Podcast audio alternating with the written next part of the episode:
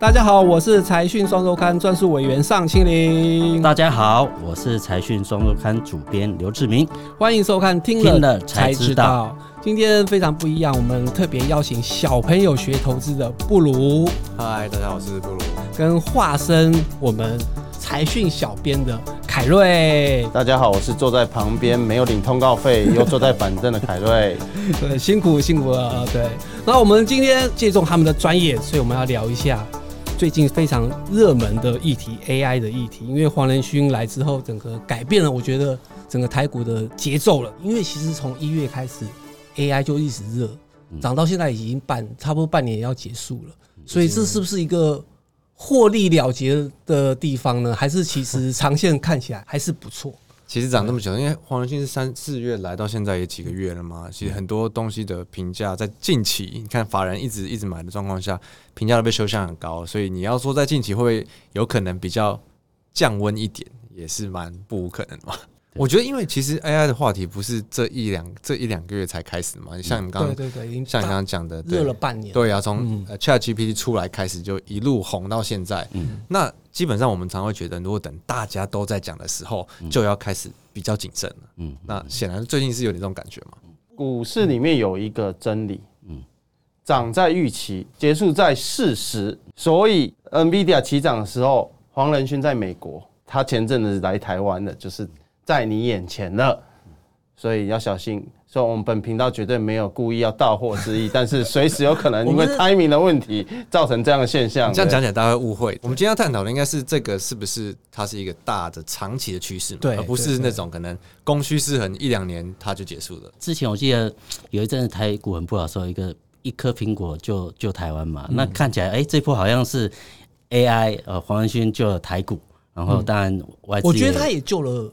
美股 哎，对啊，基本上救了科技的指数嘛。是，那我觉得，哎，这次为什么 AI 会这么红？当然，它是一个长线的趋势嘛。哈，那你其实它重点是要在生成式 AI，生成式 AI 最最大差别是什么？它算力是比以前的 AI 要百倍以上，所以说这个需求就很很高嘛。那生成式 AI 投资又很多，每个都是十亿美金起跳，所以说我觉得这当然是长线的趋势啊，但是。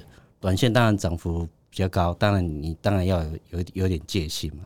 因为像最近可能很多人都会很好奇说，哇，这以前什么电子五哥，明明过去他就是躺了十躺了不知道有没有十 十年之类的，要最近突然都喷发，那要怎么去看他们这个评价？如果你用他们过去去年的什么赚的获利去算他的评价，一定都是极度的不合理嘛。嗯，可是因为基本上啊，我们以前都是在呃外资圈、法圈待一段时间，其实你。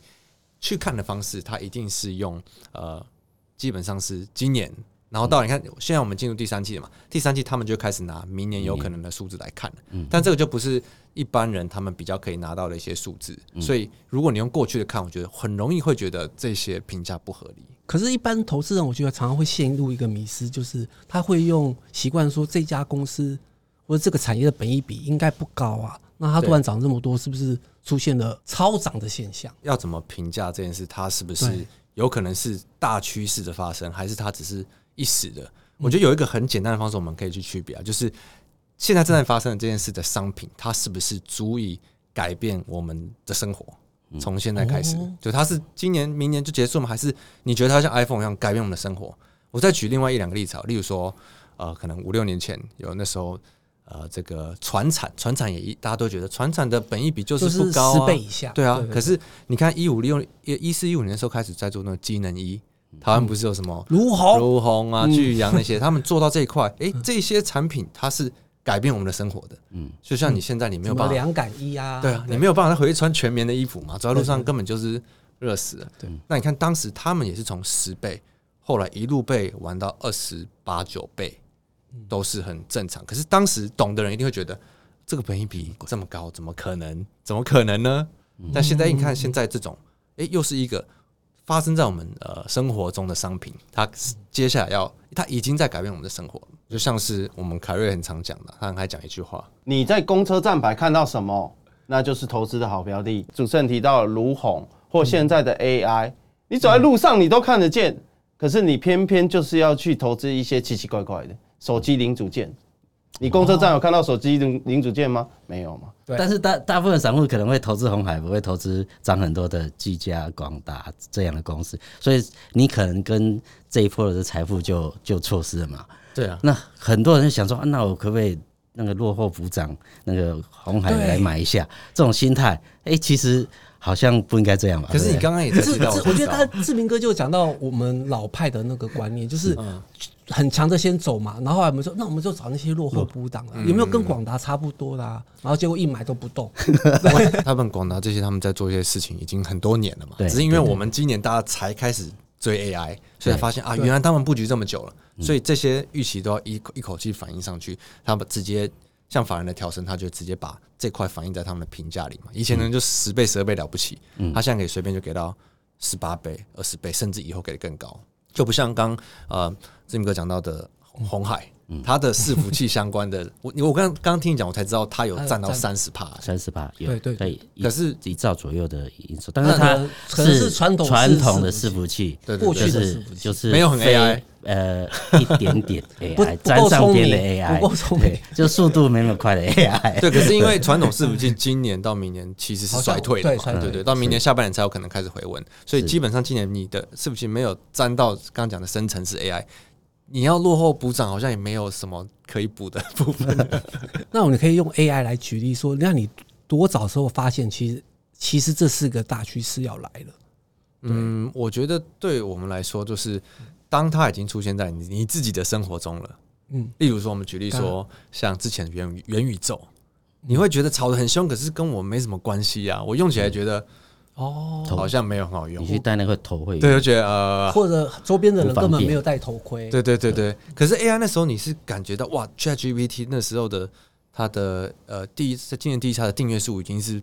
爆冲到对对对，打败所有其他的受就每个人都跑去玩一下，对，大家都爱玩，大家火，而且实际上的应用都开始陆续出来了。嗯，那你也看到，我也看到，我觉得他用出来这种画图的啊，呃，什么现在还有好多，现在有帮你自动做 rap 的，或是帮你自动呃翻译做任何事情，这些真的我觉得啊，他已经在影响我的生活。那这种我就会特别去注意啊，比如说黄文勋接下来讲了什么啊，呃，有什么相关的要出来啊，有哪一些东西受贿啊。所以那那个时候，我觉得通常就是我们一开讲到嘛，商品它会改变你的生活的时候出来的时候，那种我决定就会特别注意它。那怎么从中挑选 AI 相关个股？嗯，因为我们不知道，我们就会瞎买说啊，那是治安治安的软体吗？还是我们好像也没有一些 AI 软体的相关的公司？呃，我觉得因为一开始，嗯，其实有一段时间嘛，一开始是黄仁勋，我记得可能在三月左右先说了他是 iPhone moment 嘛。但那时候其实还搞不太清楚，就是啊，可能有伺服器，伺服器里面可能散热，对 PCB 什么一大堆东西。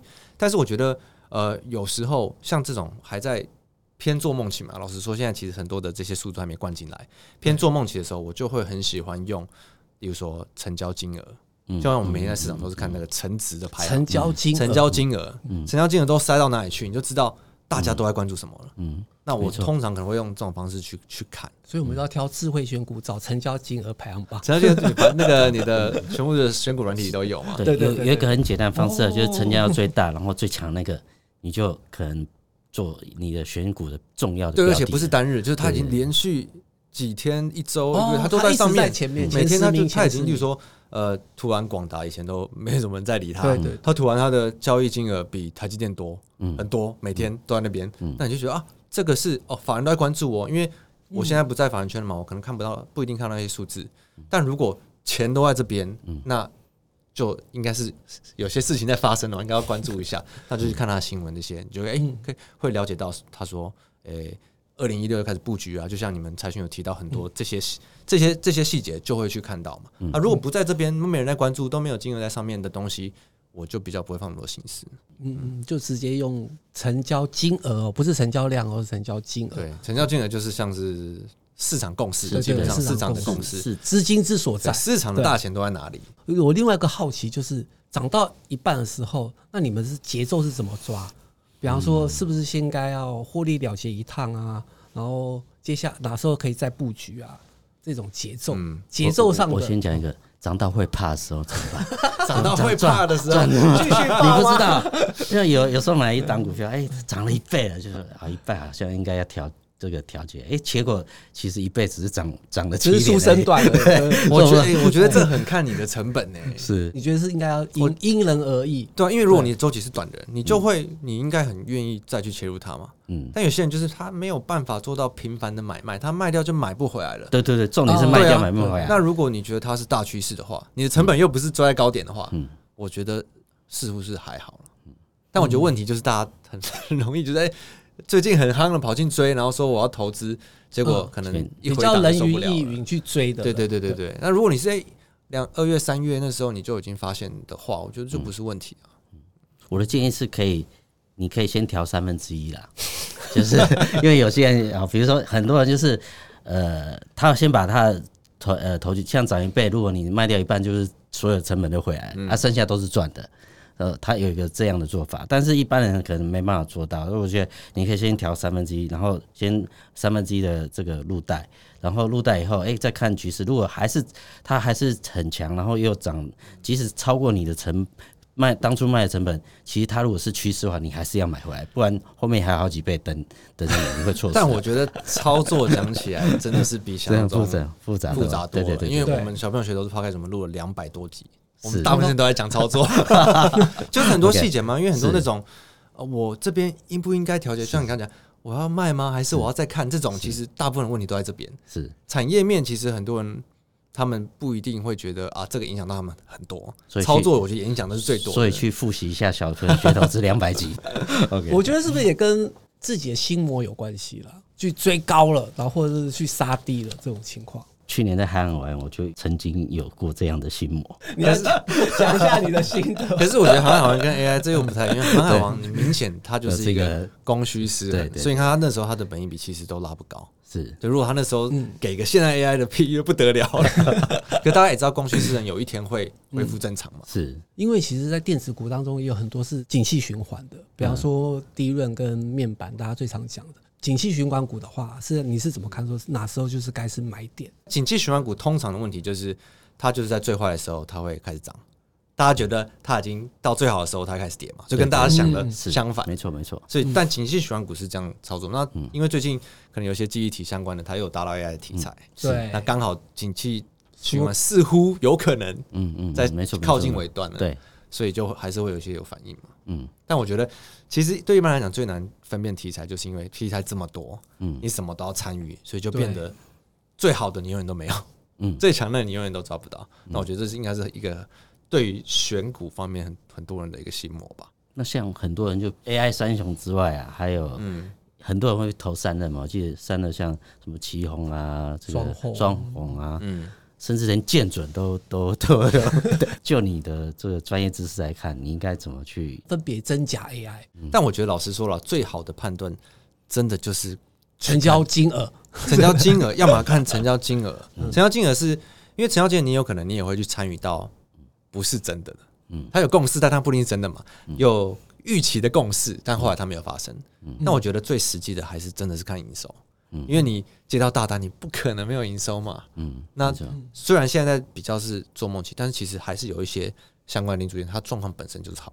那我们如果有选择的话，好上加好跟什么都没有有可能好，那当然是选好上加好的这一块去做嘛。尤其是标标的这么多，大家其实选个一两三四五档就很了不起了。黄文勋他去看季刚那个呃那个浸润四三的那个。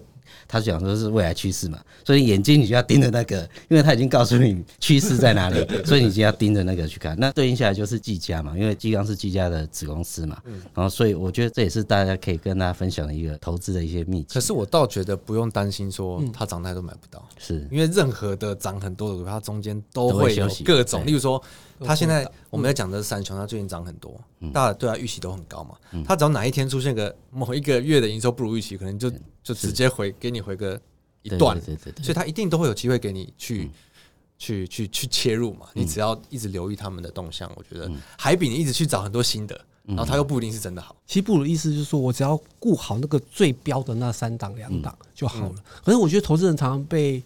迷失，对，被很多投资专家们给迷失，就说要买一篮子，一次就买个十档八档的，嗯，他明明钱也不多，他就买了一大堆，然后又顾不了，对对对，那你是 你你要怎么去教育他们说，哎，其实不用那么复杂，其实我觉得像刚刚讲的，要要么你就是确认这种三雄，你确定他们在趋势上，你确定他们是受惠的，或者是你找几个你看到他们的就是营收趋势这些获利，它数字就是真的很好的。我觉得这些你先不要错过，再去想其他的吧。嗯，我是都是这样跟我讲，这些最好我不要不能说最好我都没有，然后我每次买一些阿里 不打的，然后阿里巴巴就套在那边那种。其实很多投资人就说，啊，怎么涨那么高了，我还追，而不是最最后是不是最后一个最后会割韭菜的这种心态？但是你不一定是在最热的时候去买嘛，你一定要等啊，比如说冷却冷冷却一点。的时候，它有个比如说支撑点的时候，你要去布局是个比较好的方法。刚才不讲说找那个成交金额比较大的前前前二前十名、前二十名，在你的小朋友学投资的时候，有没有人会提问说，那是不是代表是过热、太热？我举例啊，如果像是刚刚说 AI 三雄，嗯，你在趋势上东西，它跑到成值的前前段班的时候，它可能一待就是。半年、一年，或是更多哦。就是如果你是随便找一个啊，有时候，例如说，可能观光股、观光股、游戏、游戏股啊，游戏股突然很强跑上来，它可能两天就消失了。嗯，它不太可能变成市场的共识在那边啊，除非它今天可能是它大赚钱，嗯，那或许会这样。所以它都有某个原因才会跑上来的嘛。我觉得大家把问题复杂化了。黄仁勋跟红海，请问你要投资谁？各自散户喜欢投黄牌呀，我们要帮，我们要帮散户理清多数的散户，多数的，那我们送个彩蛋，不是喜欢，或者他已经持有红牌啦，对吧？我们这一集送个彩蛋，他以为他要选总统嘛？OK OK，哎，有道理，难怪去年伦飞会飙，对不对？好，我们今天送个彩蛋，好不好？好，我们公认台湾最好的公司哪一家？台积啊，台积，台积嘛，对。前两年长隆、阳明、成指摆在。台积电前面的时候，人们有买吗？没有。刚才主持人说的，黄仁勋来说，This is the future。刚才说的那个技嘉、橙子放在台积电前面的时候，人们有注意吗？也就是说，我们讲有一个人永远第一名，突然有一个人超越他的时候，你不去投资他，你跑去投资第两百五十二名的，为什么要把事情搞这么复杂呢？所以我觉得凯瑞讲的很清楚，就是反正你要买股票。买第一名的就对了，嗯，基本上应该不会错太多。然后通常第一名的可能就是法人关注的，然后可能在成交金额上面，他可能就跑到前十名去了。嗯，现在应该没有人看成交量了吧？也会，都是鸡蛋水饺股。对，十二块的成交，十二万张，到底现在散户不敢买高价股，他就喜欢买那个便宜的。我觉得志明哥提到重点，这这才是最大魔魔咒嘛，对不对？那大家说啊，K 还。K 啊追啊啊！我是不是买一个卡小诶？